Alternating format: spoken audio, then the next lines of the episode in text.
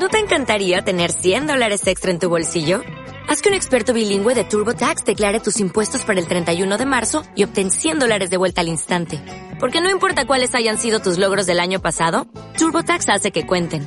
Obtén 100 dólares de vuelta y tus impuestos con 100% de precisión. Solo con Intuit TurboTax.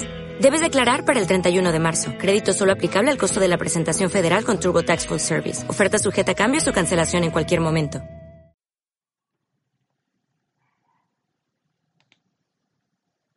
Eyes for Allah, nothing but Allah.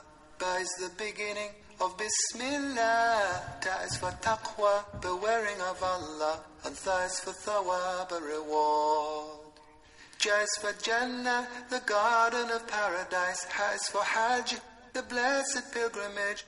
Kha is for Khatem, the seal of the prophethood given. Ya comienza Muhammad sallallahu alayhi wasallam.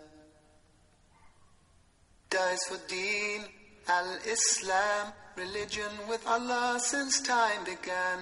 That is for dhikr, remembering Allah. Uruguay mágico. Oh, Ramadan. Za is for zakah, to cure our greed. When we give our Esta noche, queridos amigos, vamos a estar con un tema muy importante para el Uruguay, muy importante para el mundo. Eh, vamos a hablar del movimiento Ahmadiyya del Islam, donde mm, se está eh, haciendo circular de forma casi viral una frase que dice amor para todos y odio para nadie. Desde esa postura pacifista, desde esa postura de aceptación de un mundo diverso, es de que hemos decidido invitar al eh, imam Yusef, Youssef, perdón, buscando la pronunciación adecuada. Así que muy bienvenido, imam. Gracias. Muchas gracias por, por estar. muchas gracias. Eh, ¿Sabe? Jos- eh, Yusef es básicamente José en español. Y eh, así los eh, uruguayos me pueden llamar José si quieren. O sea, porque- Pepe también te pueden llamar. bueno. Eh, bueno, decíamos al comienzo eso. ¿De dónde viene la frase esta? Amor para todos y odio para nadie. Eh, esta frase es una interpretación de las enseñanzas del Corán eh, por el tercer califa de la comunidad musulmana Ahmadiyya, que se llama Mirza Nasir Ahmed, y eh, cuando él abrió una mezquita en España, en Pedrabad, y esta mezquita fue construida después de 500 años, eh, y eh, entonces él dijo eso, que nosotros estamos aquí no para conquistar España, sino para conquistar los corazones. Y creemos que el Islam básicamente enseña no odiar a la persona. Ah, si alguien hace mal, eh, odiamos eh, el, eh, la acción, pero no ah, odiamos nunca a la persona. Entonces creemos amor para todos en ese sentido y odio ah, hacia nadie. Muchas gracias. El, el, el movimiento Ahmadiyya habla de, mm, de ser islámico. Entonces, ¿qué es lo que define a un musulmán? ¿Qué, ¿Cuáles son las, las creencias básicas de un musulmán? Um, el profeta Mohammed, la paz y bendiciones de Allah sean con él, eh, quien eh, fundó la religión islámica, dijo que hay seis eh, artículos de la fe. Dijo eso es creer en Allah, creer en sus ángeles, creer en sus profetas, sus libros, el día de juicio y también en el destino.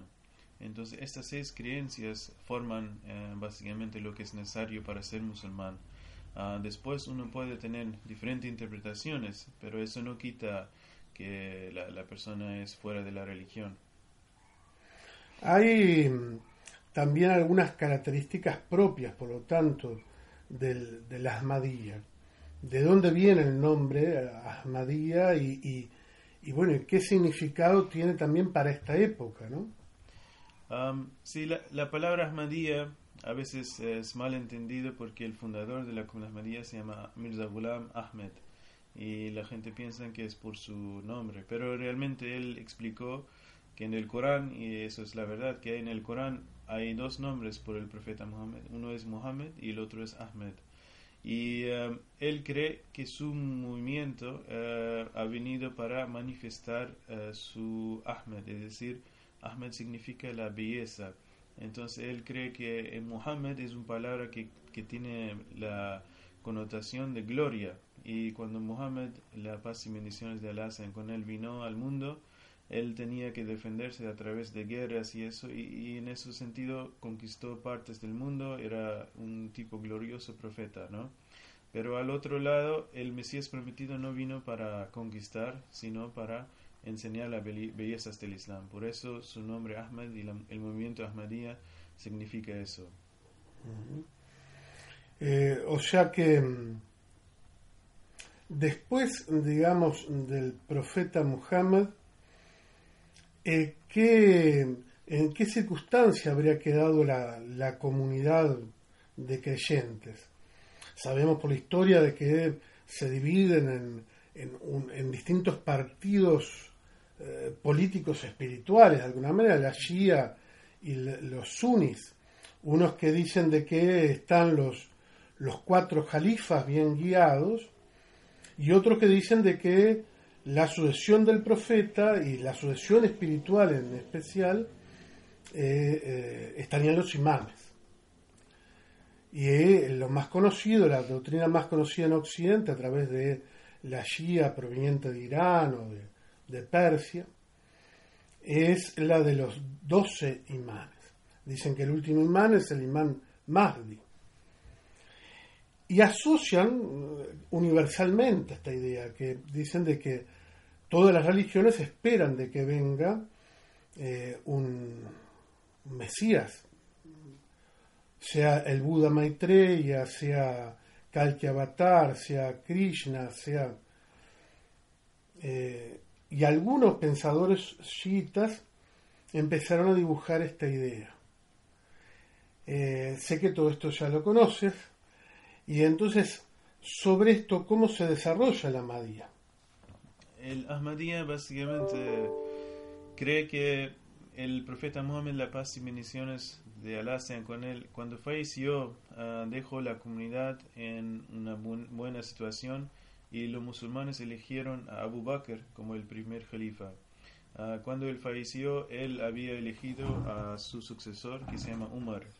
Y cuando Umar falleció, ah, él hizo una, un grupo de siete personas que eligieron uno de entre ellos, que fue Usman, y después, eh, cuando Usman fue asesinado, entonces los musulmanes eligieron a Ali. Ahora el problema es que el califato islámico, que es la, sucesión espiritual ¿no? del profeta Muhammad, eh, realmente no es político, pero como el profeta tenía también el rol de ser un gobernador, eh, en ese sentido el, tenía, el sucesor también tenía que heredar este eh, título. Pero realmente su trabajo principal, según el Corán, es, es un trabajo espiritual, es eh, reformar a, la gente.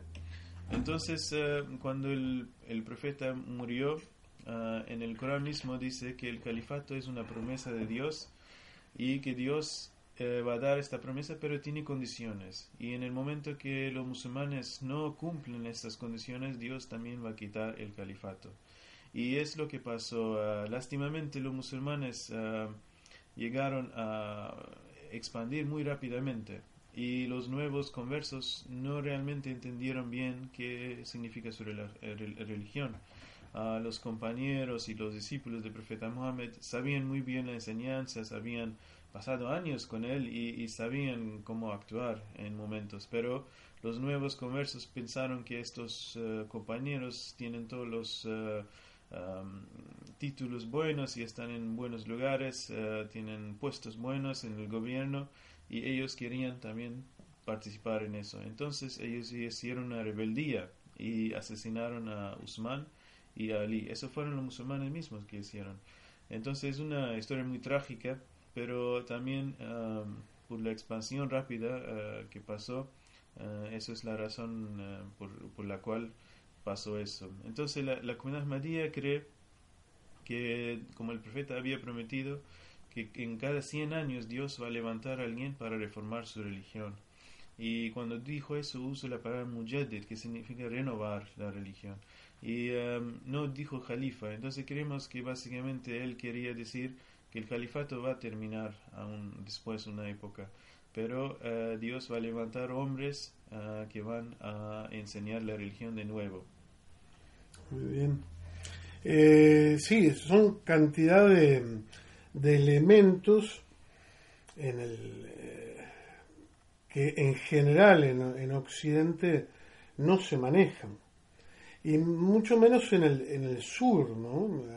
acá en América del Sur, porque sí en España las cátedras de islamología este, estudian a fondo mm, justamente todos estos aspectos.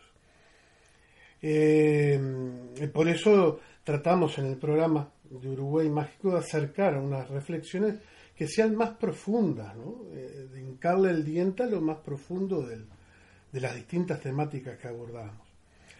Y justamente en ese sentido, ¿no? en el movimiento Ahmadiyya, más allá de, de, otros aspectos históricos, organizacionales que serían interesantes, el, en el movimiento Ahmadiyya, ¿cómo se viven los, los o cómo se estudian los estados, vamos a llamar místicos, los estados internos. Dicen, por ejemplo, las tradiciones sufis basadas aparentemente en los hadices y en las y en algunas aleyas de que hay varios nafs o varios yoes.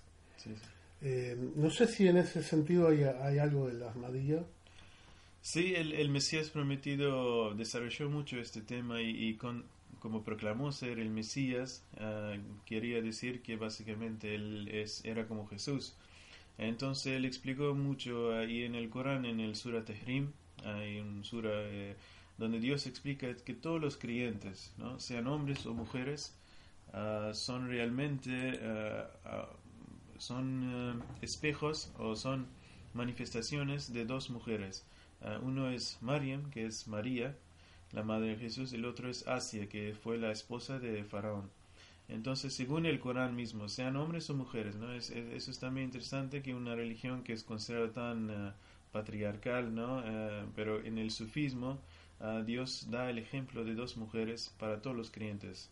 Y dice que si uno está en el estado de Asia, que fue la mujer de Faraón, es como si el ego es un faraón, un tirano, que está gobernando la persona, su mente, su, mente, su espiritualidad, y ella está defendiéndose. ¿no? Entonces este creyente está siempre en estado de pruebas. Y el otro es Mariam, que está en estado de paz, que ha, logrado en su espiritualidad. Um, y um, en ese sentido, el Mesías prometido explicó que una vez que uno es Mariam, uh, y si uno logra llegar muy lejos en la espiritualidad, Dios eh, sufla en esta persona y crea en Jesús, es decir, que la persona se, se convierte en otro Jesús. Y eso es una transformación entonces que el, el Corán y el Islam promete, el Mesías prometido proclamó ser eh, esta transformación, dijo que yo soy básicamente la persona y también él dijo que no hay límite, que Dios puede hacer miles de personas así. Uh, solo el tema es que el hombre debe hacer su uh, esfuerzo para um, lograr tener el amor de Dios en su corazón y hacer sacrificios y, uh, y transformarse. Y, y, junto a esto, eh, que es el, desarrollo de este, de este aspecto interior que te preguntábamos, Varias veces mm, hemos nombrado ya a, Mirza Ghulam Ahmad. Eh, contanos un poquito al respecto de él. ¿Quién fue? Sí, eh, Mirza Ghulam Ahmad fue un hombre en la India. Nació en 1835 y él eh, era un estudioso, estudiaba mucho el Corán, las religiones Uh, pero le encantaba el Islam más que otras religiones. ¿no? Uh, escribió sobre otras religiones también, sobre el hinduismo, el cristianismo. Um, lo que le gustó más del Islam es el, respeto que da a Dios. Um, al fin, cuando tenía 40 años, dice él que Dios reveló a él. que Él es el Mesías y que Él debe formar una nueva comunidad y que esta comunidad va a reformar Islam y va a dar la, eh, la ayuda a esta religión a expandirse a, todo el mundo. Por eso hasta ahora, por ejemplo, yo soy un misionero sencillo de esta comunidad ah, y he llegado por eso aquí a Uruguay. Ah, entonces nuestra comunidad trabaja mucho en la, en la en enseñar uh, la religión a otros. También tenemos muchos eventos uh, interreligiosos. nos gusta compartir, creemos que podemos convivir con otros. el profeta Muhammad nos enseñó e invitó cristianos a su mezquita y los dejó a orar a su Dios. Así que creemos que no hay que convertir a todos, no, no, no creemos que Dios va a juzgar a quien Él quiere pero lo importante es que hacemos bien hacia otros. Entonces el Mesías prometido vino para eso y cuando él vio que los musulmanes han cambiado mucho, entonces él quería reformar.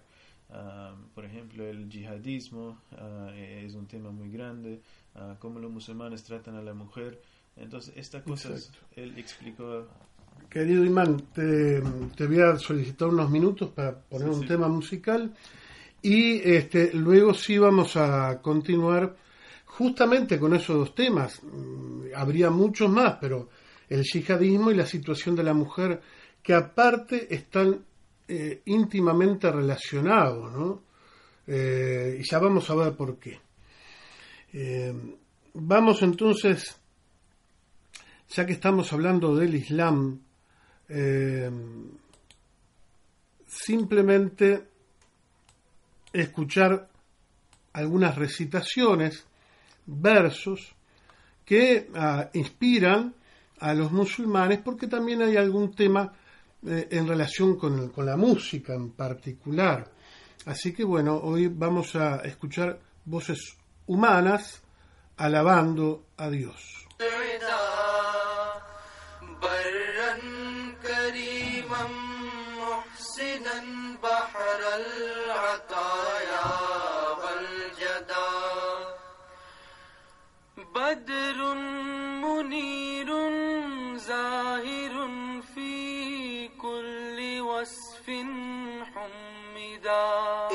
إحسانه يسبي القلوب وحسنه يربي السدى بدر منير زاهر في كل وصف حمدا.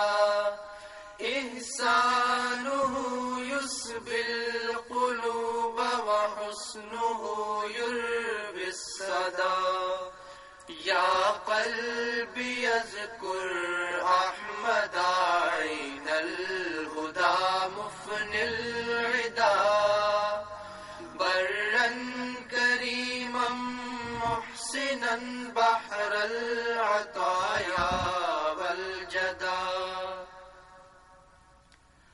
الظالمون بظلمهم قد كذبوا تمردا والحق لا يسع البراء إنكاره لما بدا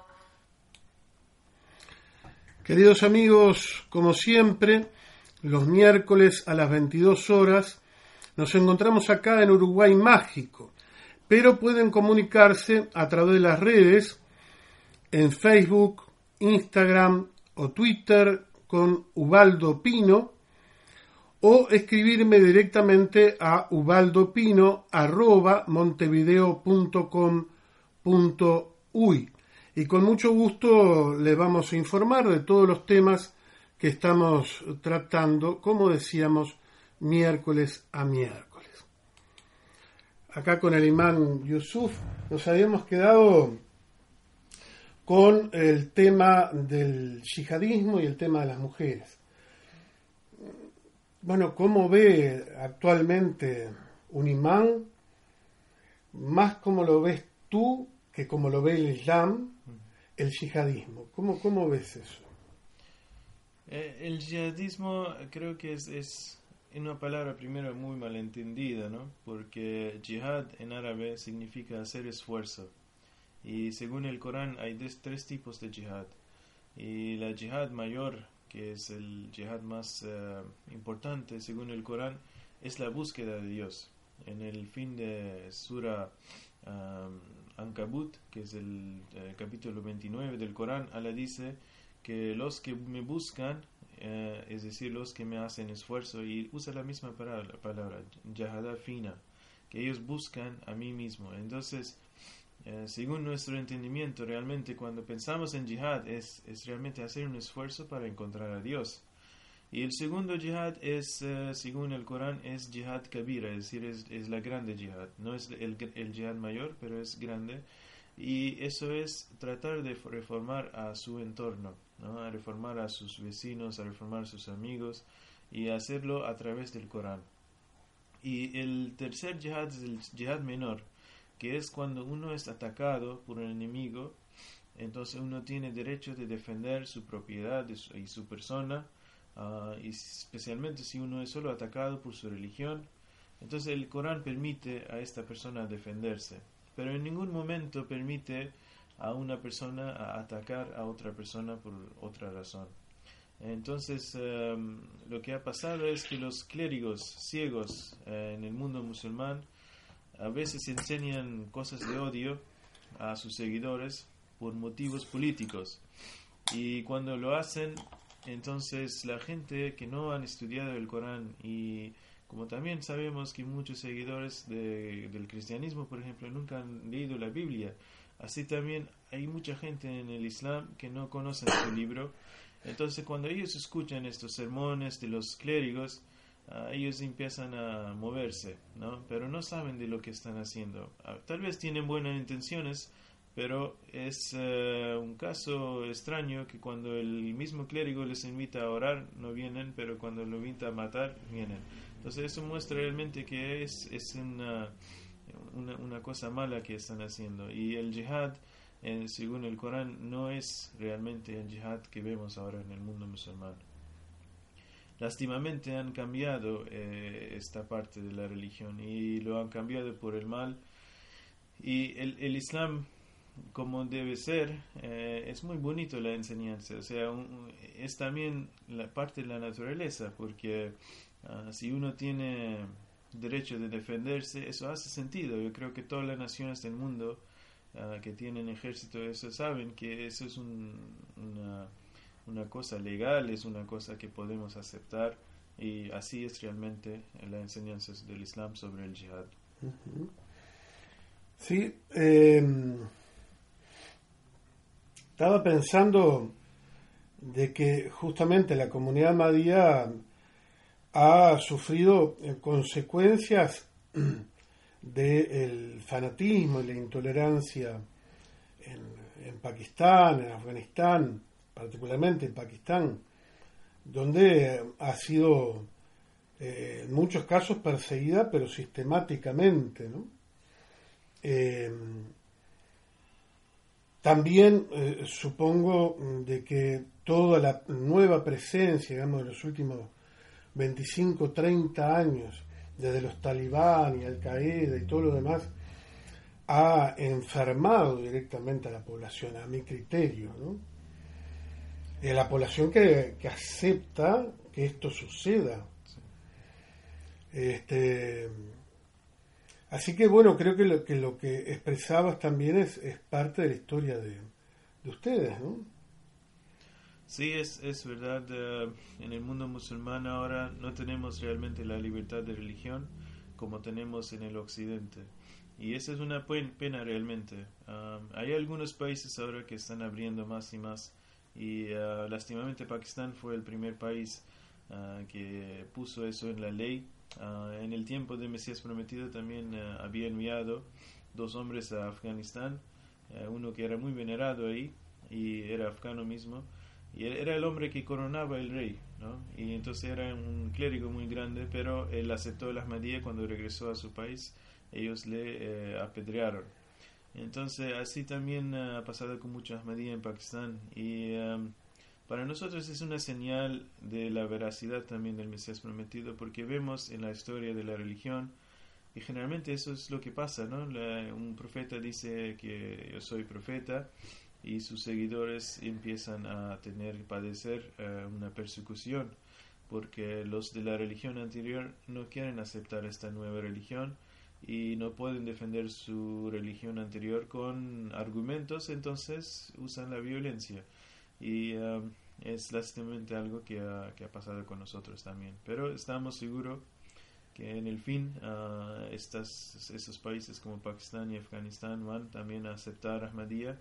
No creemos que tienen otra opción porque si quieren realmente eh, tener un Islam, un Islam que puede, o sea, que puede tener un logro, que puede tener éxito, entonces eh, no- solo les queda el Islam Ahmadiyya. El Islam que ellos tienen ahora es, eh, es un Islam muy feo y no es, eh, no es para mí criticar a, a otras sectas. Yo acepto mis hermanos sunitas y chiitas también, que, que hay muchísimo, que son con corazones abiertos, que, que saben bien, pero estoy hablando de los clérigos ciegos, los eh, que, saben bien la religión, pero lo usan pretextos y, lo usan como pretexto para avanzar sus ideas y sus deseos ah, personales, ¿no?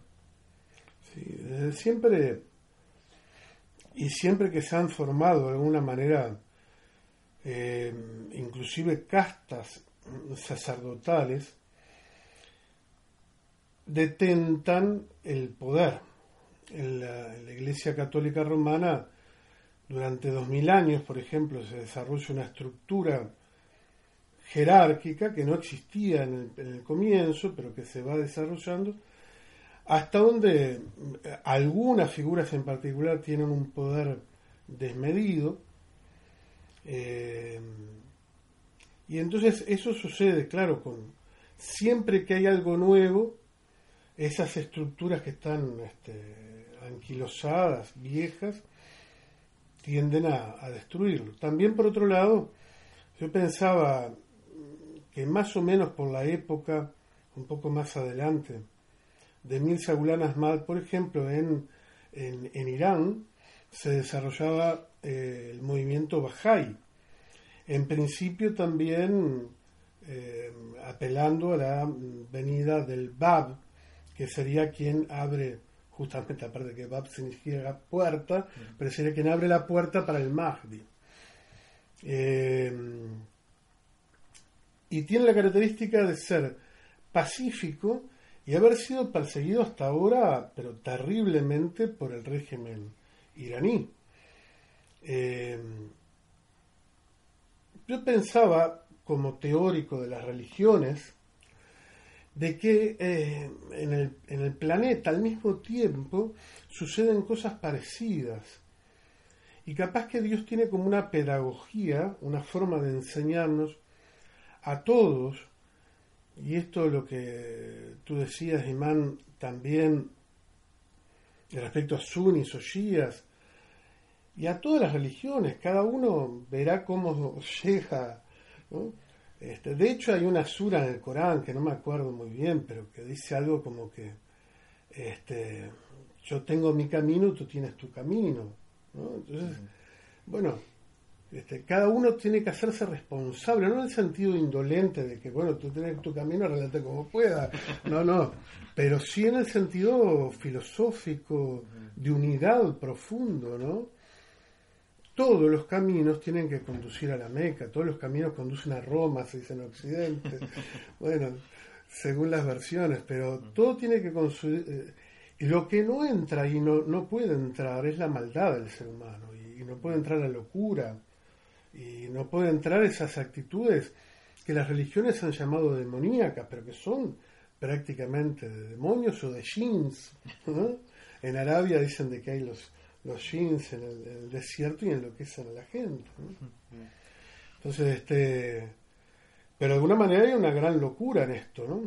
Por ejemplo, las, una observación nada porque no puedo evitar hacerla también. Sí, sí. Cuando hablamos del yihadismo, y si uno habla de ISIS o Al Qaeda, en particular, porque hay yihadismo chiita, hay yihadismo etíope, hay yihadismo de todos lados, sí. y son todos distintos, en el caso de ellos, nunca han atacado a, a- a Israel, por ejemplo. Nunca. Sí, sí. Es algo muy raro. Atacan exclusivamente a musulmanes y persiguen a musulmanes. Sí, sí. Entonces, este, bueno, ahí hay que hacer un discernimiento. Ellos dicen tener la verdad absoluta, no un fundamentalismo, ¿no? Mm. Dice la tradición de que el, el istijado, la puerta, ¿no? se, se cierra con los califas, otro dice que se abre con los imanes. Pero creo que la puerta, la puerta grande de Dios, y se llame Allah, Krishna, o como fuere, eh, está abierta para todos los, los- las personas de buena intención. El Islam habla de la intención, ¿no? Sí, sí. Este, ¿Podés hablarnos algo al respecto de eso? Sí, eh, claro, o sea, la, la intención es, es la cosa más importante, es el eh, primer hadith de Bukhari, Bukhari es el libro de los hadices ¿no? del profeta Muhammad, es el, el, hadi- el libro más auténtico después del Corán, así que todos los musulmanes casi ¿no? en, el, en la rama sunita um, usan el libro Bukhari y el primer hadith es Inamal amalu biniyat, que significa que todas las acciones que hacemos tienen sus intenciones y Dios va a recompensarnos según la intención. Ah, y eh, la intención pues es, es, un tema muy importante y realmente podemos ver también la historia de la religión que a veces hacemos la misma cosa y, y- pero tiene diferentes consecuencias, no tienen diferentes resultados. Ah, por ejemplo, digamos en, en tema religioso, ¿no? de matrimonio, por ejemplo, eh, un hombre que tiene un amante eh, tiene sexo con su ah, amante, ¿no? Am, eh, está haciendo lo mismo como una pareja que está casado.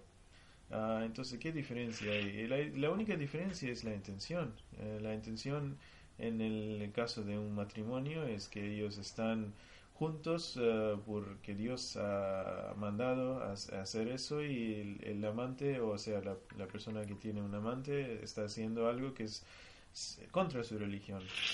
Entonces tienen solo y la intención es la única diferencia y la pureza de la intención también cambia mucho. Por eso hay una hadith que me gusta mucho ah, del profeta Muhammad donde él dice que Abu Bakr no es el mejor entre ustedes por la cantidad de oraciones y ayunos, sino que él es el mejor entre ustedes por el secreto que tiene en su corazón. ¿no?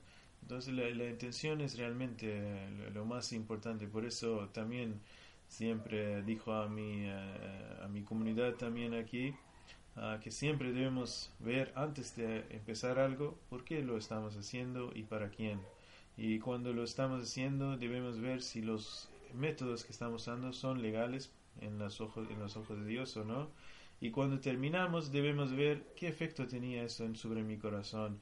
Porque a veces uno hace algo bueno y uno empieza a pensar que, ah, mira, yo soy alguien ahora y soy una buena persona y ta- ta- tal y tal. Y eso es mal porque entonces haciendo una buena cosa uno convierte en un arrogante. Entonces también hay que tener la hum- hum- humildad después de hacer, haber, hacer hecho algo. Pues la intención eh, es lo más importante realmente, es, es, es la, como es el cimiento de la religión. Es lo que los sufis llaman el niyat, ¿no? Bueno, es la raíz Sí, sí. árabe.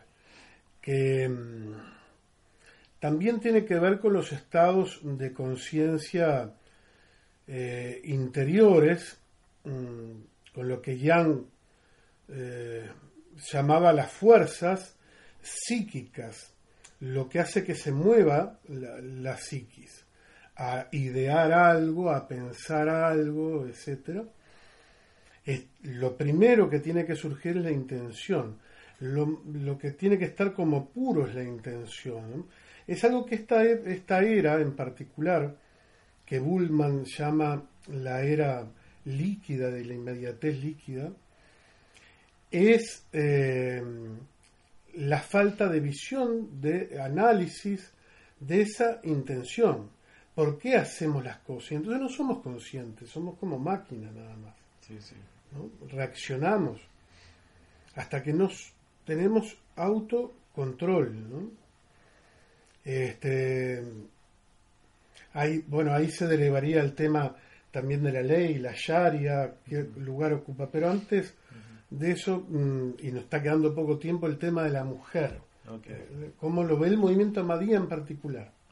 Sí, el movimiento Ahmadía, eh, según nuestro entendimiento del Corán y los hadices, vemos que la mujer es igual al hombre, ah, que la mujer fue creada por el mismo propósito como el hombre, es decir, a adorar a Dios. Y creemos que obviamente hay algunos, algunas diferencias también físicas ¿no? Ah, en los hormones eh, de la mujer y del hombre que hacen que la mujer es un poco diferente del hombre, pero según los derechos es igual. Ah, el profeta Muhammad, la paz y bendiciones de sean con él, nos enseñó que el paraíso se encuentra bajo los pies de su madre. Es decir, que eh, la persona que trata bien a su madre ah, va a llegar a tener el cielo. Y en otro lugar el profeta dijo, por ejemplo, que si un hombre tiene dos hijas y los enseña bien, los enseña los buenos morales, lo da educación, entonces este hombre va a est- estar conmigo en el cielo. Ah, y vemos también que el profeta mismo tenía cuatro eh, hijas, ¿no? Nunca tuvo un hijo. Y entonces e- eso todo nos enseña que el Islam eh, es una religión que trata a la mujer con mucho respeto. Ah, el tema de velo, por ejemplo, es también para proteger la mujer. Ah, según la Biblia, eso es la, la cosa es que a veces muchos en el occidente han leído la Biblia, ¿no? Cuando leen, eh, por ejemplo, las palabras de Pablo, que la mujer debe tener el velo porque es inferior al hombre, entonces ellos piensan que los musulmanes también, cuando las mujeres musulmanas tienen un velo, es porque son inferiores al hombre, pero no es así, eh, eh, según el Corán, el Corán nunca habla de la inferioridad de la mujer, sino habla que para proteger a la mujer de las vistas ¿no? de, de hombres que no son de su familia, la mujer debe cuidarse. Entonces, en ah, esta enseñanza no, no tiene nada que ver ah, con la inferioridad de la mujer. No creemos que la mujer es inferior. Am, como había explicado antes también, el Corán dice que todos los creyentes eh, pertenecen a dos casos, ¿no? de, de la mujer de Faraón o de la madre de la- Jesús. Ah, así que en el Islam realmente tiene una manera abierta de ver las mujeres. En mi comunidad, por ejemplo, en nuestra comunidad Ahmadiyya, ah, las mujeres trabajan, ellos estudian. am, conozco mucho mujeres Ahmadiyya que son médicos, que son profesores, y no, no creemos que hay ningún obstáculo en hacer eso. Seguro que habría un bombardeo de, de- de preguntas y, generalmente fuera de contexto. Este, por ejemplo, eh, bueno, hay eh, mujeres imanes. Eh, ¿Qué pasa con los hadices, por ejemplo, que algunas otras escuelas toman, eh, que dicen, por ejemplo, de que las mujeres, su testimonio vale la mitad de lo que vale de un varón? No sé, ¿cómo se verían todas estas cosas? Pero antes, antes, sí aclarar lo siguiente. Creo que cada religión se desarrolla en un contexto, en una civilización, eh, y acepta determinadas formas que más o menos nos pueden chocar. Porque eh, pensemos, eh, acá en Uruguay han venido descendientes de alemanes, de valdenses, y algunos de los alemanes tienen la tradición de vivir en comunidades como si fueran del siglo XVIII, ¿m? con carretas antiguas. Bueno, en Canadá hay, hay muchas de estas comunidades, este, con una gran y brillante teología cristiana. Su- las mujeres usan como unos, unas cofias, se llaman acá, que tapan su cabello. Los hombres también sombreros este, antiguos. Y así en cada una de las, de las tradiciones, pensemos en una monja, ¿no? Que ha pasado. Se han confundido monjas con musulmanas y no han permitido de que, por ejemplo, sacaran un banco porque se confundieron que era este, una musulmana. La monja era una monja en realidad. Y a la monja no se le pide que se quite su velo, mientras que a la mujer sí. Pensar que velos o turbantes u otras formas de cubrir la cabeza también fueron modas. En los años 50, Marilyn Monroe, por ejemplo, tiene en la cabeza un, un moño atado, eran las modas. Eh, ah, vale aclarar, por lo que tengo entendido, por lo que he conocido del movimiento Ahmadiyya, que también sigue más o menos la tradición del, de, Pakistán normal, quiero decir, o de la India normal. Es decir, un velo, pero no es un burka, no es que está con un agujero en el, en el ojo y vea rayita, ¿no? Sí, creemos que diferentes situaciones piden diferentes ¿no? costumbres. Eh, por ejemplo, el velo eh, no está mencionado así en el Corán, ni la burka. Lo que está mencionado en el Corán es que la mujer debe esconder su belleza. Entonces, ¿qué forma parte de su belleza? E- e- Eso es un tema que diferentes sectas en el Islam tienen diferentes opiniones, ¿no? Hasta hay personas que dicen que la mano de la mujer es muy bella, así que debe esconderla. Entonces hay mujeres que vienen con guantes, usted va a verlo, en Arabia Saudita seguramente usted lo vio. Y hay, hay otras personas que dicen hasta que los ojos son la, la parte más bella ¿no? de la mujer, entonces por eso lo, lo quieren tapar. Pero eh, la palabra que está escrito en el Corán es que eh, es decir, que, no de- eh, que deben esconder su belleza o no revelar su belleza, excepto lo que es eh, obvio.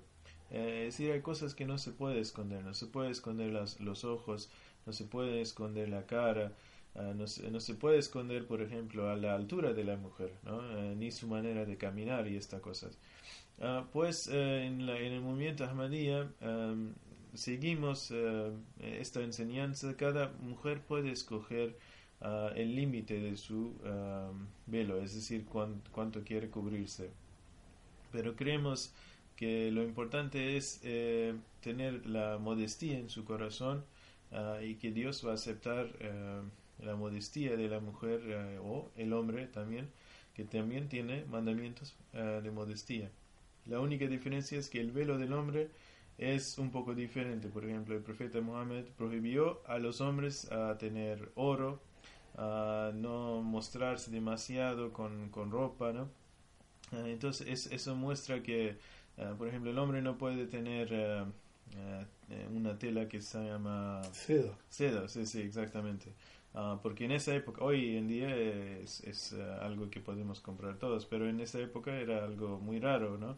Ah, entonces él quería que el hombre mostraba una sencillez ah, y vemos que entonces en ese sentido el velo del hombre y la mujer son un poco diferentes, pero los dos tienen un velo. Y am, de lo que usted me preguntó sobre el imam, ¿no? Sí. eh, si hay solo un grupo de mujeres, entonces una mujer puede ser imam. Pero digamos que hay un hombre eh, en este grupo, entonces eh, el hombre tiene que liderar la oración. Pero no creemos que es una cosa de superioridad, que Eso aclaremos también de que, eh, siguiendo la antiquísima tradición de Oriente, que no la justificamos ni la, ni la aplaudimos tampoco, pero es, es muy antiguo, e incluso hasta en las religiones modernas como los Sikh, por ejemplo, en los templos ¿no? hay, hay un lado donde están las mujeres y otro lado están los hombres. O eh, se divide en- en a, derecha y a izquierda o hacia adelante y hacia atrás. Y en ambos casos está haciendo también la figura de una cruz, que es la, la encarnación de lo humano, ¿no? Desde el punto de vista simbólico. Y también de que eh, aún, por ejemplo, en el cristianismo moderno, donde el sacerdote habla mirando a la gente, que no lo debería hacer, debería seguir con los ritos tradicionales, ¿no? que es mirar al Cristo, porque ¿cómo va a mirar a la, a la gente en vez de mirar al Cristo? Bueno, pero en el mismo altar tiene un lado que es del Evangelio y otro de la epístola. Y se dice que un lado es masculino y el otro es femenino. Hasta en las tradiciones tántricas ¿no? de la India, shivaitas, etc., se habla de esos aspectos. Creo que hay, hay un preconcepto que tenemos mental en Occidente, e inclusive los uruguayos, donde ya categorizamos el Islam y a las mujeres con, eh, bueno, están sometidas porque tienen el velo tienen, o, porque, o porque no pueden ser imanes. Pero claro, yo pregunto, una mujer de pollera claro, que se está inclinando, porque hay que recordar que las oraciones islámicas son con movimientos corporales. Delante de un grupo de hombres, yo lo digo como hombre, ¿no? No por la mujer, la mujer no tiene ninguna responsabilidad, sino de que uno es el que más en error está, el varón. Exacto, sí. Porque si no, no tendría pensamiento, pero sí, el pensamiento va a ser inmediato, ¿no? Eh, bueno, no es el, el momento, pero hay casi una sexología de las religiones. Y uno podría hacer ese, eh, ese análisis también desde la perspectiva de lo necesario para crecer interiormente en estados místicos cada vez más profundos, eh, donde generalmente la sexualidad también va desapareciendo un poco, ¿no? Un poco. Tampoco se trata de la patología de el, el- el celibato, ¿no? Que algunas corrientes islámicas las, las tuvieron, algunos sufis, Sí, algunos en Turquía se castraban, ¿no? Porque eso- pero claro, es decir, en el Islam se dan cosas muy, muy insólitas, ¿no? Por ejemplo, eh, la casi adoración, porque no estoy de acuerdo en que los wahabitas, por ejemplo, en Arabia Saudita tiraron las, hasta las tumbas Mm. para que no hubiera más tumbas, no hubiera recuerdos de cosas. Llega al puerto, ¿no? Significa abuela, ¿no? Ajá. Por, por la, por, por Eva, ¿no? Por-. Claro, y ahí supuestamente estaba la tumba de Eva. Mm. Bueno, eh, rompieron todo. Pero sin embargo, hacen colas y colas para besar un pelo de la barba del profeta o un pelo de la... ¿no? Que es muy importante desde el punto de vista de los museos. A mí como desde la perspectiva antropológica, psicológica, eso me interesa. Sí, sí. Pero ahora hacer una adoración alrededor de- del tema este, ¿no? Este, y la gente eso no lo sabe acá en Occidente. Bueno, a veces pasa con la piedra negra. También. Es sí, decir, van casi ritualmente, casi es más un ídolo la piedra, ¿no? que, todo lo demás. Este, se pierde de perspectiva, la gente se choca, se empujan, se abren para, para tocar la piedra. Si hubiera una cosa de, de un espíritu de lo divino que está invadiendo, Sí, ¿no? sí. o una luz de Muhammad, llevaría que eso fuera con orden, y con alegría, con celebración. Hay cosas muy fanáticas, ¿no? Sí, eso, Este, sí, no, es, eso de la, de la piedra he siempre pensado porque está ahí y pienso, creo que es un tipo de prueba, ¿no? Porque ah, el segundo califa del Islam que se llama Umar, ah, una vez fue por peregrinaje y besó la piedra y dijo al piedra, tú solo eres una piedra, Ah, te beso porque el profeta te besó. Pero no, o sea, la, la piedra no tenía ningún significado para él. Y creo que la gente que empiezan a empujar y eso ah, realmente pierden ah, su peregrinaje, ¿no? Porque el profeta Muhammad, la paz y menciones de, de Alá sean con él, también ha dicho que en, el, en, el, en la mezquita, si alguien entra y empieza a saltar sobre los hombros de otros y está molestando a otros y los otros están básicamente tratando de recordar a Dios, pero tienen que eh, estar eh, ¿no? Eh, con esta ah, dificultades por este hombre ¿no? que vino tarde o algo y quiere estar en la primera fila. Entonces, a- así es lo mismo con, con la piedra negra esa, ¿no? que no tiene realmente ninguna importancia. Ah, pero lo besamos porque el profeta lo besó, pero la persona que empuja al otro mientras está en el peregrinaje realmente pierde su peregrinaje porque solo lo hizo para decir después a sus amigos que mire yo tenía la buena suerte de, de besar la piedra sí, sí. pero es solo porque él quiere tener una reputación y eh, es una mala cosa pero eso pasa mucho en, la, en Pakistán y la India que, que muchos, muchas personas eh, piensan que hacer el peregrinaje es una gran cosa y van al peregrinaje y cuando regresan tiene un, como añaden un parte en su nombre que yo soy Haji, yo- es decir, yo hice el peregrinaje. Ah, pero realmente no, sabemos eh, si Dios aceptó la- el peregrinaje de esta persona o no. Claro, el peregrinaje siempre ir a las fuentes, ese interior, y sea el lugar que fuere, sea que lo llamemos Meca o Shambhala o Lagarta o el Vaticano o Jerusalén, en realidad es ir al interior de uno. Dice, bueno, decía Al al-Hajj, de que mm, cuando lo acusaban de que cómo habla tanta de mística si no nunca fue a hacer el peregrinaje. ¿Usted cuánto lo hizo? Yo lo hice dos veces el peregrinaje. Ah, bueno, yo lo hago todos los días. Porque interiormente ese místico Sí, lo sí. hacía todos los días. Y Ah, Hay una, una historia, si puedo sí, compartir. por ah, favor. ah, hubo un hombre que se llama Abdullah en Bagdad, e- eso es hace siglos, ¿no? Y él toda su vida quería ir para el peregrinaje, entonces, eh, como era pobre, él ahorraba dinero cada año y un día olió que su vecino está cocinando algo muy rico. Como era una vecinidad muy pobre, eh, no hubo mucho carne, entonces eh, él pudo ah, oler esta, esta carne que, está, eh, que él estaba asando. Entonces él fue a su puerta para preguntar, eh, qué vecino, qué, qué vergüenza que usted no me, no me invitó.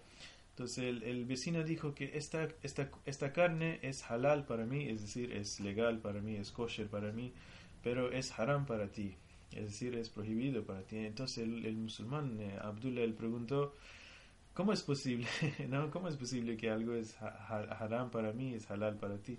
Entonces él dijo que yo no he comido nada por tres días y afuera de mi casa encontré un burro que estaba muerto y es prohibido comer el burro, especialmente si está muerto, eh, pero yo pensé que Dios me lo va a permitir porque como tengo mucha hambre. Entonces por- por eso es permitido para mí. Entonces este hombre eh, dijo, bueno, ¿qué voy a hacer el peregrinaje? Si tengo, he ahorrado dinero y mi vecino está con hambre, ¿no? Entonces él fue con este dinero, compró cosas y dividió entre él y su casa. Ah, este mismo año un santo, un wali, ¿no? que se dice en el Islam, eh, fue a peregrinaje y estaba hablando con Dios y preguntó si Dios aceptó su peregrinaje. Dios dijo, este año no acepté el peregrinaje de ninguno excepto un hombre que vive en Bagdad que tiene tal y tal nombre.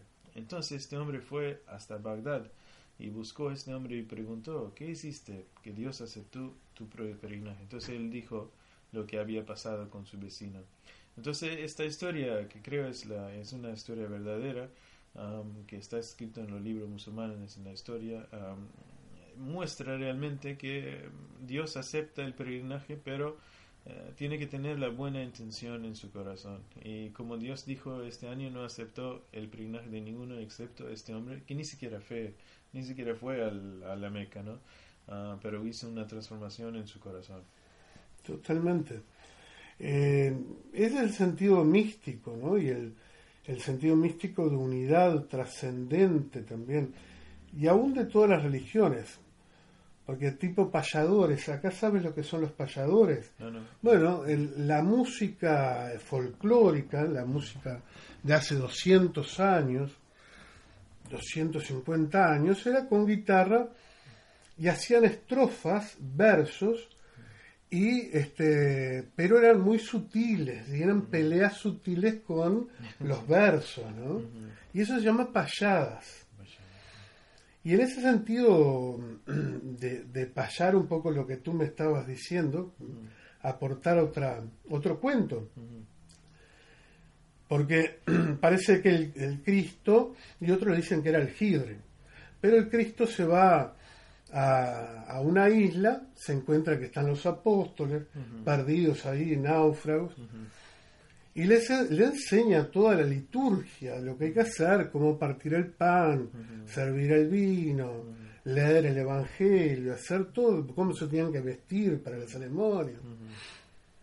Todo detallado. Y entonces se va de la, de la isla cuando considera que ya quedó todo aprendido.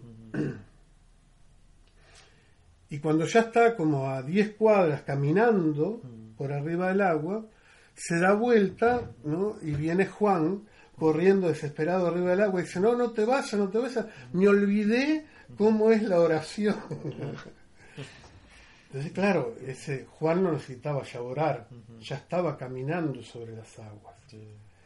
Eh, así que, bueno, complementando ese, ese relato, decirte también de que se nos ha ido bastante largo el tiempo, pero eh, nos gustaría en otra oportunidad poder continuar hablando contigo y, y- y a respecto de toda esta sabiduría que viene del Islam y del movimiento eh, Ahmadiyya en, en particular.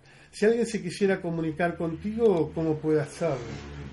Ah, bueno, yo tengo WhatsApp, ah, mi teléfono es 093-396-079, también en el Facebook estoy, am, y en Instagram y estos ah, diferentes lugares, así que me pueden escribir ahí ah, y inshallah voy, voy a tratar de responder cualquier cosa. Muchísimas gracias.